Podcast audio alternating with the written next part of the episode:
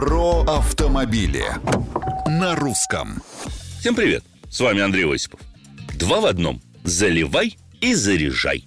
Таким слоганом «дарю безвозмездно» я бы определил правительственное поручение по обязательной установке зарядных станций для электромобилей на всех АЗС.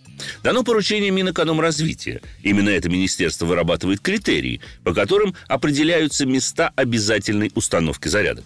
С учетом протяженности трасс, их категории, а также экономической целесообразности и прочих важных параметров. Стоит заметить, что, во-первых, аналогичная программа существовала до 2021 года, но была отменена как раз из-за отсутствия четких технических требований к зарядным станциям. Во-вторых, летом прошлого года запущена новая федеральная программа по субсидированию установки ЭЗС. Вот правительство и решило согласовать все экологические усилия и действовать по единому плану, обязав привычный АЗС обзавестись и зарядными станциями. Но именно там, где это наиболее целесообразно и будет востребовано. Такой шаг можно только поддержать. Тем более, что обещает учесть многие важные моменты.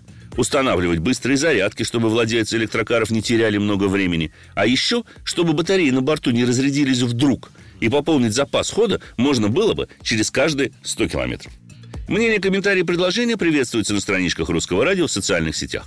Это был Осипов про автомобили на русском.